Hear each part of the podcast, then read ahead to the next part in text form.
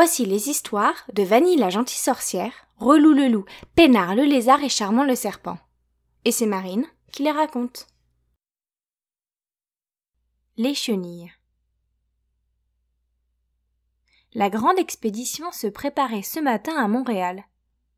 Vanille la gentille sorcière, Relou le loup, Pénard le lézard et Charmant le serpent s'en allaient à vélo camper au bord du lac des deux montagnes il leur faudrait trois heures pour rejoindre le campement. Le week-end s'annonçait radieux. Vanny avait réussi à dégoter un tandem, un vélo un peu plus grand que la moyenne sur lequel deux personnes pouvaient pédaler en même temps. Elle serait en tête de la machine, tandis que Rolou le loup se trouverait derrière elle. Vous vous demandez sûrement pourquoi il serait seulement deux à conduire le vélo. Hein? Pénin le lézard avait de trop petites pattes pour toucher les pédales. Quant à Charmant le serpent, eh ben c'est un serpent. Et un serpent, ça n'a pas de pattes. Eh oui, je suis un serpent, je me déplace par reptation. J'ondule, j'utilise tout mon corps pour avancer. Et comme je n'ai pas de pattes, je ne peux pas pédaler. À la place, on leur avait installé deux petits sièges à l'avant du vélo. Ils pourraient ainsi faire partie du convoi et profiter de la balade. Pénard le lézard était très heureux. Il allait pouvoir prendre tranquillement un bain de soleil pendant trois heures. Se prélasser sous la chaleur des rayons était son activité préférée. Afin de ne pas trop alourdir le bicycle, Vanille la gentille sorcière avait demandé à son amie Annette la mouette de lui rendre un service. Celle-ci s'occuperait de transporter les sacs des quatre amis. Elle ferait le voyage avec eux. À l'approche du départ, Vanille la gentille sorcière, Relou le loup, Pénard le lézard et Charmant le serpent s'activèrent. On chargea sur le dos d'Annette la mouette les quatre petites valises. Pénard le lézard et Charmant le serpent s'installèrent confortablement à l'avant du vélo, un chapeau sur la tête. Vanille la gentille sorcière s'étala de la crème solaire et fixa son casque. Relou le loup fit de même.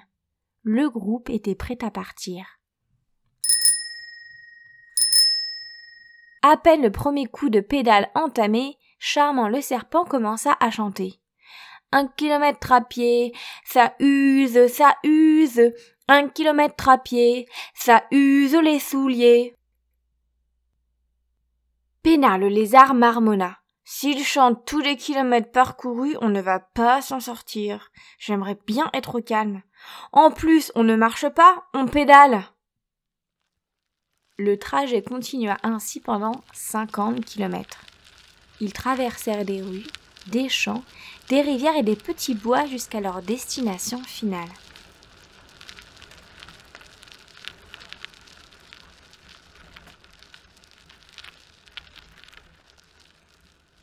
À leur arrivée, une jolie tente déjà montée les attendait. Elle comprenait toutes les commodités pour passer une bonne fin de semaine. Un espace avec de vrais lits pour dormir, une moustiquaire, un coin pour cuisiner, un espace pour faire du feu et une grande table pour manger et jouer aux cartes. En explorant les environs, ils aperçurent l'accès au lac. On pouvait sentir l'odeur des pins.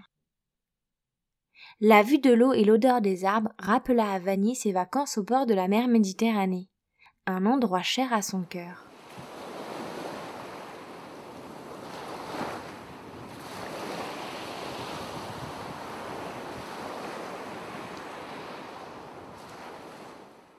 Il ne manquait plus que le chant des cigales.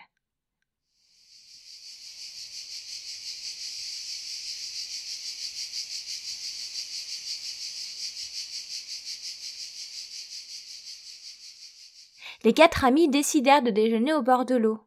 Tout cela avait des airs de grandes vacances.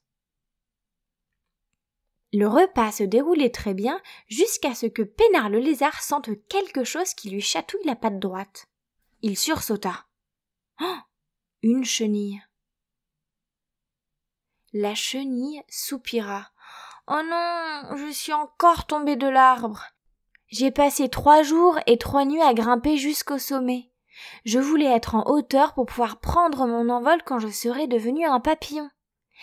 mais j'ai perdu l'équilibre et je suis tombée. Parfois, certaines chenilles, elles s'accrochent un fil transparent à la patte, comme ça, quand elles tombent, elles restent suspendues en l'air. On dirait qu'elles font du saut à l'élastique. C'est plus facile pour les remonter au sommet de l'arbre. Hein. Oh, Is, la saucisse! On tire sur la corde et elles reviennent. Malheureusement, je n'ai pas eu le temps de l'installer avant de tomber. En observant plus attentivement tout autour d'eux, Vanille la gentille sorcière, Relou le loup, Pénard le lézard et Charmant le serpent remarquèrent en effet plusieurs chenilles suspendues dans les airs. Elles semblaient être retenues par un fil transparent, comme celui des toiles d'araignée.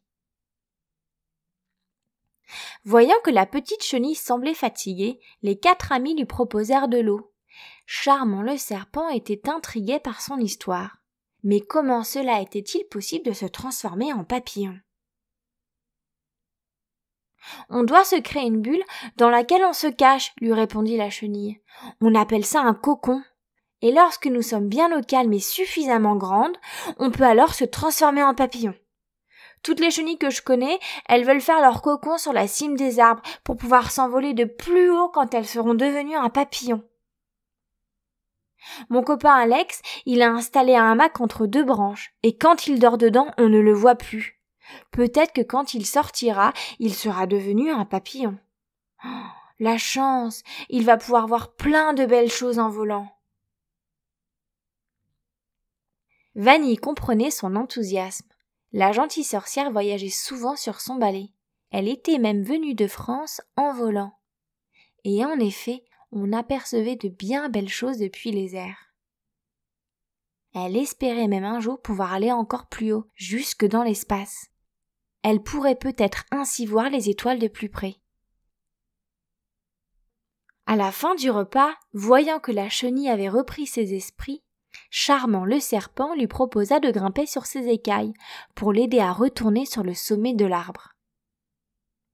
Le serpent ondula jusqu'à la cime du pin et y déposa la petite bête. Merci beaucoup, lui dit-elle. Je m'appelle Camille, et si un jour tu vois un joli papillon dans les airs, tu penseras à moi. Ce sera peut-être Camille la chenille qui a réussi à s'envoler.